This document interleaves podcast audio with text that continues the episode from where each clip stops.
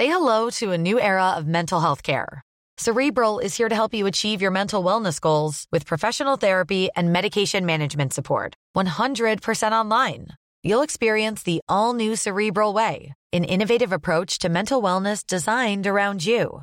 You'll get a personalized treatment plan from a therapist, prescriber, or both in a safe and judgment free space.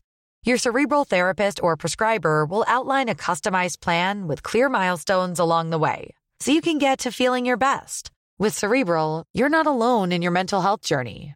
We're here to empower you to live a fulfilling life. So take that first step towards a brighter future and sign up today at cerebral.com slash podcast and use code ACasts to get 15% off your first month. Offer only valid on monthly plans. Other exclusions may apply. Offer ends July 31st, 2024. See site for details. Le petit juge a fini son travail. Christine va être renvoyée devant les assises. Et lui?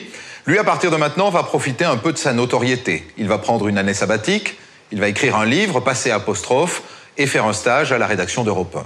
Pour le juge Lambert, décidément, tout va bien. À l'époque, les Holm habitaient la cité radieuse de Briey. Les enfants étaient souvent seuls. Des voisins leur donnaient parfois à manger. Francis Holm était surnommé Félix le chat parce qu'il lui arrivait de manger du ronron. Le soir, il s'est retrouvé sans manger. Et qu'est-ce qu'il a fait? Eh bien, Il a été s'acheter une boîte de ronron. Il s'est coupé de l'ail dedans. Mais c'est bon, hein, c'est comme cornet de bœuf. Il a mangé. Il a mangé le, le ronron.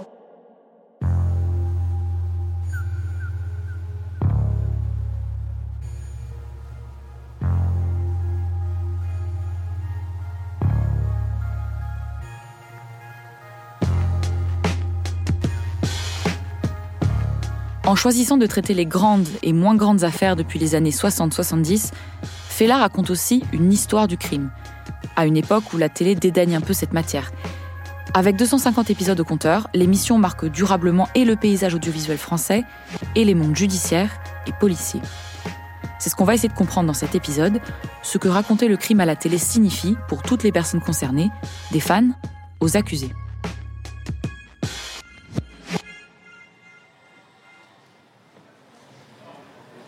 On a, fait véritablement le, tour de France des cours d'assises, y compris euh, parfois des cours d'assises qui d'habitude ne sont pas fréquentés euh, par la presse. Lui, c'est Yannick Kochenek. Il est journaliste sportif, donc rien à voir avec les faits divers. Mais en 2014, il a écrit un article passionné pour Slate dans lequel il raconte l'amour presque pathologique qu'il porte à fait entrer l'accusé voilà, moi je trouve que c'est une émission qui a réussi à, faire que l'on est véritablement avec les, acteurs de cette affaire. On comprend euh, le, crime, ce qui est en train de, se dérouler, pourquoi ça se déroule. Et je trouve aussi qu'on est au cœur des débats qui sont bien expliqués. Euh, quelles sont les erreurs euh, parfois de la défense quelles sont les erreurs parfois de l'accusation, pourquoi finalement ce verdict plutôt qu'un autre, pourquoi est-ce qu'il y a parfois un procès en appel et c'est euh, je trouve que ça, ça, nous fait aussi pénétrer quand même le système judiciaire français. À peu près combien d'épisodes vous pensez vous avez regardé? Je pense que je les ai tous vus. Je les ai tous vus parce que d'abord euh, elles sont bien séquencées sur internet. Vous allez retrouver tous les épisodes euh, énumérés les uns après les autres et notamment il y avait YouTube à un moment donné qui en avait vraiment une bonne part, une bonne partie. Et moi, je pouvais, lors de, de, périodes comme ça, notamment l'hiver, je me rappelle lors de vacances de Noël, comme ça, vous pouvez avoir des journées un peu désœuvrées, et où euh, d'en avoir peut-être regardé entre 5 et 10 d'affilée. C'est-à-dire que je renouais avec ces affaires que je connaissais.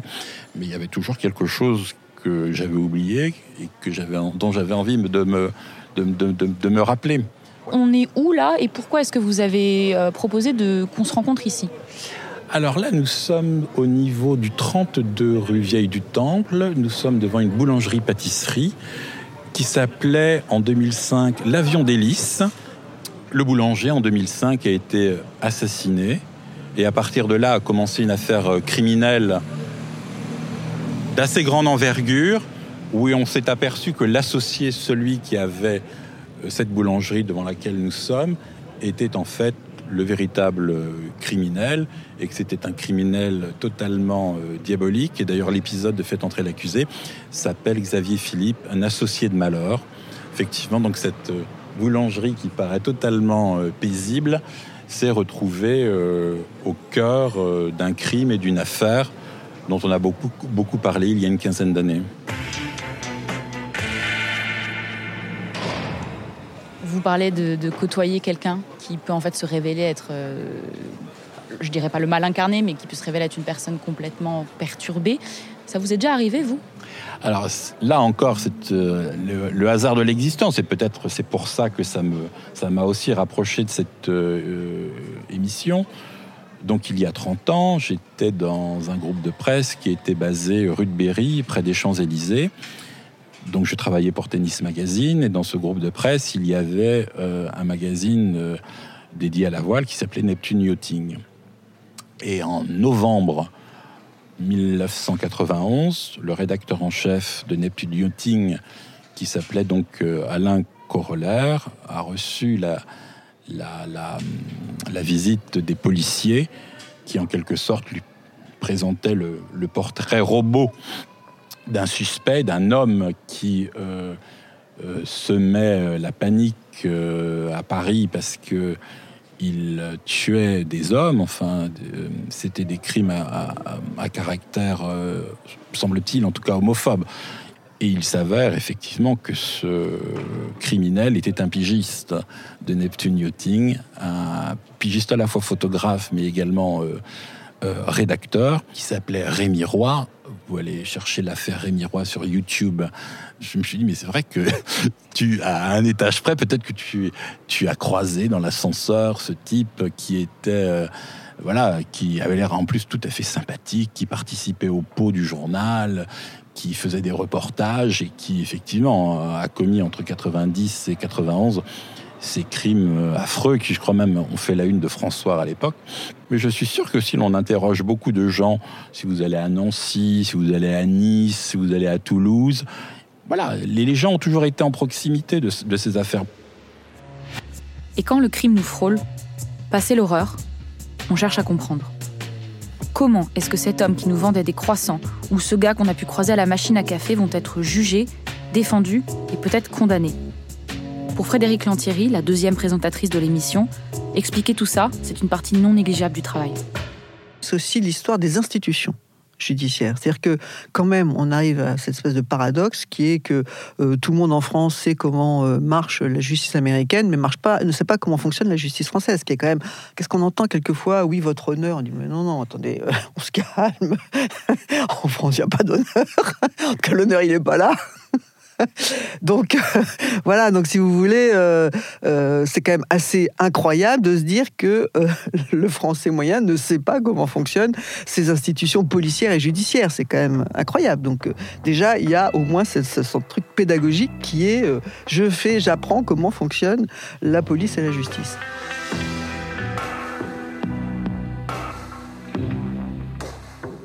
Je, n'irai pas jusqu'à dire que fait entrer l'accusé a eu une mission de service public. Non, je, ne pense pas. Pascal Garbarini, avocat. Je pense qu'en revanche, il a eu un rôle euh, fort euh, d'éclairer, d'apporter un éclairage sérieux et rigoureux aux affaires criminelles. Voilà. Je pense que euh, les codes de la mission de service public, qui sont quand même de, poser un problème en apportant tous les éléments euh, objectifs n'y sont pas. Il y a quand même un parti pris, même s'il est léger, il y a des suggestions qui sont faites, euh, il y a un choix dans les intervenants, il y a forcément un, tri qui est fait dans l'affaire pour euh, parce que d'abord il y a le, format, hein, le temps. On peut pas, sinon les émissions elles dureraient une semaine. Hein. Du, coup, euh, voilà, c'est une émission qui reste une émission euh, de divertissement euh, judiciaire, mais faite de façon très sérieuse et rigoureuse. Au fil des mois, au fil des ans, ils se sont aperçus qu'on faisait un boulot sérieux. Christian Huleux, rédacteur en chef. Que c'était aussi valorisant pour eux euh, que ça permettait aux téléspectateurs de comprendre le fonctionnement de la justice et qu'ils avaient tout intérêt à, figurer dans l'émission. Et euh, quelque part, au bout d'un certain temps, je sais que c'est devenu un jeu parmi euh, parmi les flics et parmi les magistrats. Comment ça, t'es pas encore passé dans Faites entrer l'accusé on va être très clair et on va pas faire les, les, vertus outragées. Euh, bien évidemment, c'est à la fois excitant, c'est très honorifique, et pour son ego qui est assez surdimensionné chez les pénalistes, d'une part, et également en termes de publicité. Euh, d'autre part, bien évidemment, vous êtes flatté. Donc voilà, ça c'est le premier point. Ensuite, c'est le corollaire immédiat qu'il serait bien que tout le monde ait, c'est de dire est-ce que quand même réveiller cette histoire, elle est profitable pour le client? Ce que vous me dites, c'est qu'il y a un côté, euh, même si on peut avoir des critiques, il y a un côté prestige. Est-ce que ça vous arrive de congratuler des confrères ou des consoeurs? Je ne suis pas un fou de la congratulation, mais euh, bien évidemment, moi, ça me fait plaisir. Moi, quand je vois des confrères qui fonctionnent bien, moi, moi, je, veux dire quelque chose. J'ai plein de défauts, mais un que je n'ai pas, je ne suis pas jaloux. Euh, c'est-à-dire que j'ai un certain orgueil, mais je ne suis pas jaloux. Au contraire, moi, quand je vois un confrère qui réussit, je me dis pourquoi pas moi? Et pas pourquoi lui? Justement, les, émissions comme, euh, comme Faites entrer l'accusé, ça, permet justement de, de, faire une sorte d'échelle des valeurs qui permet, entre guillemets, de se placer, puisque, bon, mais ça, ça ne date pas d'aujourd'hui. On a toujours besoin de hiérarchiser les choses, euh, les dix meilleurs, les, quels sont les ténors, euh, et demain, s'il t'arrive quelque chose, tu prendrais qui comme avocat Voilà. Donc, ça permet d'apprécier un peu à la fois votre positionnement et celui des autres en fait, on reste en lien avec les gens du métier, les avocats, éventuellement les, magistrats. Euh, Christophe Ondelat. On revoit d'affaires en affaires et avec lequel on, noue des, liens d'amitié. Parce que nous, l'histoire de fait entrer l'accusé aussi, c'est l'histoire d'Éric Dupond-Moretti. Ne pas oublier ça. Euh, on a accompagné l'émergence euh, d'Éric Dupond-Moretti. C'est assez fascinant. Cet avocat, que je ne citerai pas, maître Dupond-Moretti donc. Christian Gerin, producteur on l'avait pas remarqué pendant le tournage, passait son temps à mettre et enlever ses, lunettes pendant l'interview. Et il avait fait ça en toute euh, connaissance de, l'effet produit, c'est qu'on s'est retrouvé avec une interview qui était très très difficile à monter puisqu'il y avait des, plans où euh, il avait ses lunettes, puis juste derrière un plan où il avait plus ses lunettes.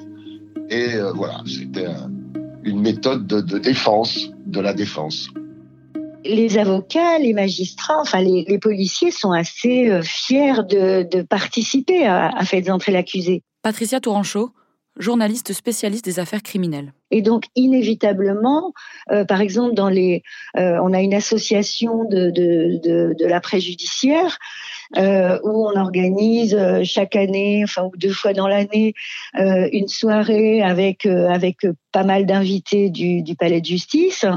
Et donc, euh, il est régulièrement question, enfin, il était régulièrement question de telle émission de Faites entrer l'accusé, mais ça, je parle au début.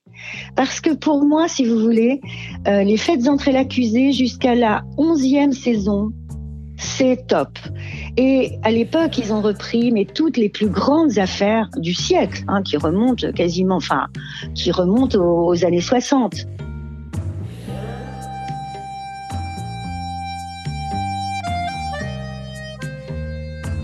C'est vrai que faites entrer l'accusé en, montant un petit peu en, autorité, hein, a fait autorité et euh, a inspiré confiance vis-à-vis de ces acteurs qui étaient très défiants à l'égard des médias, des journalistes en particulier. Claire Secaille, historienne des médias. Et qui ont trouvé là un format à la fois euh, confortable, assez long, puisqu'ils ils avaient le temps de s'exprimer, et en même temps euh, un questionnement bénéfique et utile à la société et aux téléspectateurs pour bien comprendre le fonctionnement des institutions. Je crois que ça intervient à un moment euh, dans ce début des années 2000 où euh, les institutions ont été euh, policières, euh, judiciaires ont souvent été malmenées par certains faits divers depuis euh, les années 80. On pourrait remonter avant, mais disons euh, Grégory pour la gendarmerie, l'affaire Doutreau ensuite pour pour la justice. Donc les, le changement se produit aussi au niveau des institutions, de certains acteurs de ces institutions et occasionnellement des procureurs vont vraiment faire leur coming out hein, sur sur la question de de la de la parole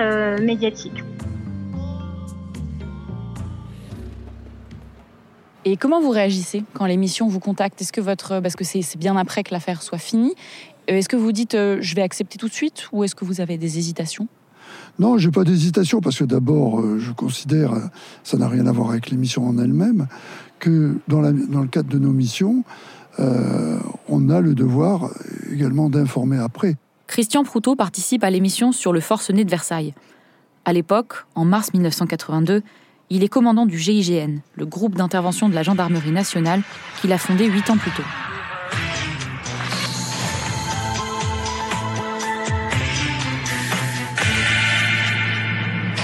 Jean-Luc Sebin. Voilà un homme qui a passé 30 heures au milieu des rats, planqué dans le vide sanitaire d'un immeuble de Versailles. Tout ça pour échapper au GIGN, et il a réussi. On ne peut pas reprocher aux médias d'avoir dit euh, tout et n'importe quoi si on n'a pas à un moment participé euh, au débat et donné son point de vue. Donc euh, j'ai toujours joué cette carte de donner mon point de vue, quitte à presque le, le réalisateur suive le sien. Vous voyez, c'est pas, pas tellement. Mais au moins, je me dis que j'ai essayé d'éclairer en fonction de ce qui était entre guillemets ma vérité.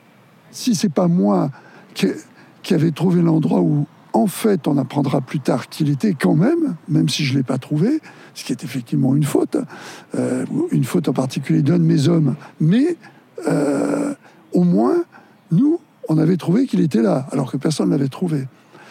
Et c'est pas ça qui intéressait la production. Euh, le, réalisateur, c'était en gros la bavure, le GIGN fouille un endroit dans lequel on sait qu'il est, il le trouve pas.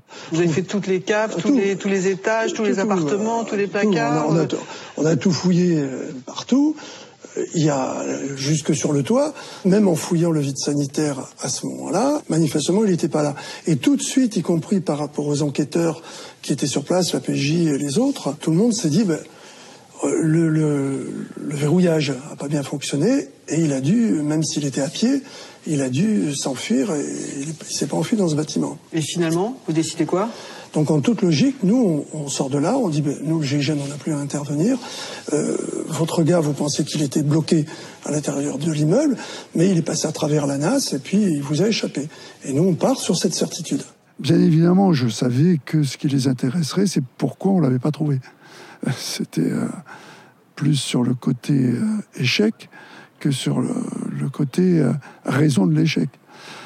Mais quand j'ai discuté, et c'est souvent comme ça malheureusement que ça se passe, quand j'ai discuté avec ceux qui préparaient l'émission, c'était pas du tout pareil, je pense, qu'avec celle qui voulait présenter l'émission et qui ensuite avait son idée sur la manière dont elle voulait le présenter, je suppose, pour mettre du suspense, pour euh, quelque chose qui, dans la chronologie, était relativement artificiel. Mais ça, a priori, je ne savais pas que ça se produirait. Bon, euh, voilà, c'est une. Vous me posez la question sur comment j'ai perçu l'émission. C'est ce côté qui est fait que, euh, plutôt que de s'accrocher aux faits, à un moment, il faut malgré tout maintenir pour le téléspectateur la, la tension, le, suspense, et que ce suspense, et construisant l'émission sur ce suspense, on oublie les difficultés que peuvent avoir euh, ceux qui font ce travail et le ramener peut-être à une simple faute professionnelle euh, est un peu facile, quoi. Voilà. bain, il a eu euh, ce jour-là la chance du joyau. Il est allé, en entrant dans la résidence de la Roseraie, en direction des caves. Il essayait de pousser les portes, les portes étaient bloquées, et il a remarqué une planche à 1m50 du sol. Il a tiré cette planche, et derrière, il y avait ça. Et c'est quoi ça? Ça, c'est un vide sanitaire. Sous l'immeuble, l'immeuble repose en fait sur du vide, sur des piliers, et en dessous, il y a une partie vide entre le sol et la base de l'immeuble qui fait 60 cm sur toute la longueur, et ça permet à l'air de circuler sous la construction. Donc, c'est pas très engageant. Mais ce bain, euh, attention, il n'a rien à perdre. Il rentre à l'intérieur. Il rentre et il referme la planche derrière lui. Il arrive à la, à la tirer avec ses ongles. Il la referme et il va se cacher tout au fond, derrière un des quatre piliers. Et il reste là. Il se couvre d'un peu de terre. La terre est meuble et il attend. Et le GIGN n'est pas allé voir derrière la trappe. Et eh si, il y a un gendarme qui va venir, qui ouvre la trappe. Il a un chien avec lui. Le chien grogne. Le gendarme met une lampe, il regarde à l'intérieur, il voit des rats qui courent partout, ça sent mauvais, ça sent l'urine de rat, et il se dit euh, mon chien grogne pour ça, logique. Et en plus, le gendarme voit une toile d'araignée qui masque l'entrée. Logiquement, personne n'est passé par ici, sinon la toile d'araignée serait plus là. En fait, ce bain, il est passé sur le côté. Donc il y a quatre piliers. Le gendarme va quand même rentrer avec sa lampe, il regarde derrière le premier pilier, le deuxième pilier, le troisième, il va pas contrôler derrière le quatrième, celui derrière lequel est caché ce bain, et il se dit c'est bon, ça va, euh, et il ressort. Et en fait, il va rester caché là pendant 30 heures. Que le traitement des affaires plaise ou non, les épisodes de Faites entrer l'accusé ne laissent personne indifférent.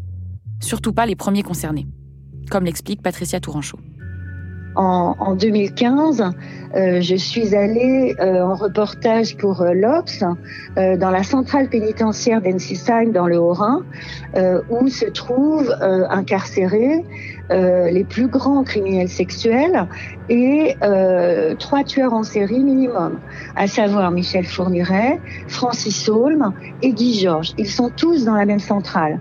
Et moi, j'ai eu la chance d'obtenir cette autorisation inédite hein, de passer deux jours avec un photographe dans cette centrale. Et à un moment, je suis dans un atelier, je regarde les détenus, je leur parle, ils sont en train de faire des, euh, cotillons et des trucs de, carnaval. Euh, une grille nous sépare de l'atelier voisin. Et là, je viens d'arriver et plusieurs détenus se massent contre la grille et disent oh, Patricia Touranchot, Patricia Touranchot, etc. Et donc, je, m'approche de, la grille et je leur dis bonjour, est-ce qu'on se connaît? Et euh, un dit mais oui, mais on vous voit partout. Et puis il y en a un qui dit mais vous, vous êtes occupé de mon histoire. Et puis l'autre qui dit moi je suis euh, Francis Dorfer, le, preneur d'otage euh, du, psychiatre à la, santé. Et en fait c'était dingue, mais dingue quoi. En fait les détenus dans toutes les prisons de France, ils regardent les émissions criminelles en général. Ils sont friands de ça.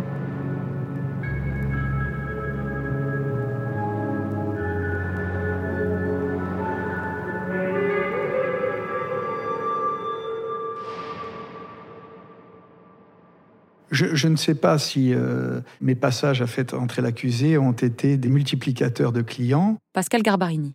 En, revanche, euh, les clients que j'ai euh, n'ont pas été insatisfaits du fait que je, passe. Un côté, c'est un côté, euh, voilà, peu, un prestigieux en disant voilà, mon avocat, c'est pas n'importe qui. Ça, il faut pas se, leurrer. Ça a plutôt joué dans ce sens-là. Bon, après peut-être, j'en sais rien, mais j'en sais rien, peut-être. Mais en tout cas, les retours que j'ai eus, c'est pas, je n'ai jamais eu de retour en disant à un client, je vous ai vu à fait entrer l'accusé, je vous ai pris. Voilà, jamais. Mais dans les prisons, c'est un vrai phénomène. Dans les prisons, c'est un vrai phénomène. Un vrai. J'en ai toujours entendu parler. Et je voudrais vous raconter une, une histoire aussi euh, sur euh, euh, Médine Mouche. Médine Mouche, c'est le, le, geôlier, hein, le, le, le, qui, le détenteur en fait euh, d'otages français en, en Syrie. Euh, et il retenait en otage notamment Nicolas Hénin et Didier François, qui était euh, journaliste euh, à Europe 1, mais qui avant travaillait à Libération. Donc Didier François, c'est mon pote. Et euh, donc il a passé une partie de sa détention hyper dure, hein, séquestration, torture, etc., avec euh, pour geôlier Médine Mouche, qui se faisait appeler autrement. Et Médine Mouche avait des cassettes vidéo d'émissions de Faites entrer l'accusé là-bas en Syrie pendant la détention. Et c'était un fan. Et tous les deux, avec son otage, donc euh, Didier François, ils faisaient tous les deux. Ils faisaient le, ils imitaient le, euh, la musique en fait de la reprise de Michel Legrand qui est le, le générique de, de l'émission. Et ils discutaient en détail de certains, certaines émissions donc, que, que Nemouche avait, en vidéo. Et, et Didier François, un jour, euh, ils en arrivent à parler de moi. Parce que Nemouche dit, mais tu la connais, tu la connais, Patricia Tourangeau, mais c'est dingue. Et Didier François dit, ben ouais, c'est une copine, on, a travaillé ensemble à Libération. Et, en fait, Nemouche, voilà, il, était fan de l'émission, fan euh, de, plusieurs euh, personnes qui apparaissent régulièrement dans l'émission, dont, moi. Non, mais je me disais, mais c'est dingue, non, mais c'était surtout dingue, et c'est complètement surréaliste hein, que, l'otage l'otage qui est maltraité par ce type, ils en arrivent à avoir des conversations comme ça autour de fait d'entrer l'accusé, au passage de ma pomme, quoi. Mais euh, oui, ça fait ça fait bizarre. Et comme ça fait bizarre euh, quand quand quand quand les détenus les plus gros criminels sexuels qui sont dans la centrale pénitentiaire d'Ensisheim viennent dire oh, oh Madame Patricia Patricia Tourangeau mais c'est pas vrai elle est là et tout. Non mais c'est c'est c'est c'est quand même assez hallucinant. J'ai gardé la quasi-totalité des lettres. Hein. Christophe Ondelat. Ceux qui vous écrivent, euh, trois quarts du temps, c'est pour dire que c'est pas vrai qu'ils sont innocents. Donc ça, c'est la catégorie de ceux qui sont dans le dans le déni de leur crime. Par exemple, j'ai correspondu un petit peu avec euh, euh, David Otia, euh, bon, lui, voilà, il était dans le déni. Euh, après, il y a ceux qui vous écrivent parce qu'ils veulent faire un livre, enfin, qui croient qu'ils vont pouvoir faire un livre en tant qu'assassin. Donc, c'est très compliqué de leur expliquer qu'il n'y a pas d'éditeur pour publier des livres d'assassins. Euh, et puis euh, ensuite il y a les Bretzel, enfin les fous, les, puis les gens qui sont bon voilà qui assument ce qu'ils sont et, comme Francis Holm, par exemple, avec lequel j'ai changé un peu pendant quelques années des, des, des sortes de cartes postales, hein, qui m'envoyait des, des, cartes pour Noël. Je voulais vous souhaiter de bonnes fêtes de fin d'année, un joyeux Noël, une bonne année. Amitié Francis. C'est, pas, moi ça, je, trouve ça, c'est, enfin, mais, mais, euh, donc je vous remercie et puis je, je lui souhaitais aussi une bonne année.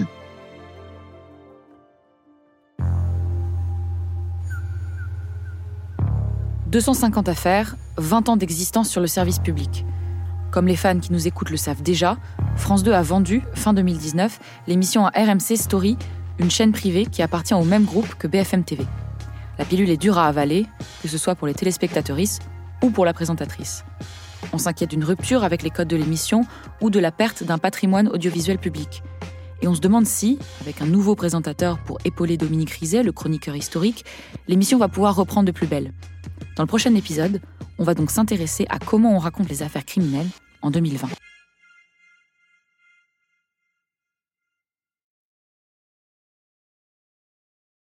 Salut, je m'appelle Camille Test, je suis journaliste et prof de yoga et j'anime Encore Heureux, un podcast sur la santé mentale. Deux fois par mois, on se pose des questions très simples, du genre comment on fait pour avoir un rapport apaisé à la nourriture, peut-on vraiment travailler et être heureux, ou encore pourquoi se réconcilier avec le sport. Avec mon équipe d'expertes et d'experts, on repose les bases, on décrypte les problèmes, on les replace dans un contexte global et surtout, on trouve des solutions. Car même si le monde va mal, on a le droit de vouloir être encore heureux. Encore heureux, c'est un podcast de Binge Audio, déjà disponible sur votre appli de podcast habituel.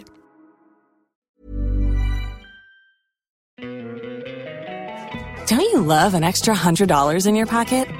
Have a TurboTax expert file your taxes for you by March 31st to get $100 back instantly. Because no matter what moves you made last year, TurboTax makes them count. That means getting $100 back and 100% accurate taxes only from Intuit TurboTax. Must file by 331. Credit only applicable to federal filing fees with TurboTax full service. Offer can be modified or terminated at any time.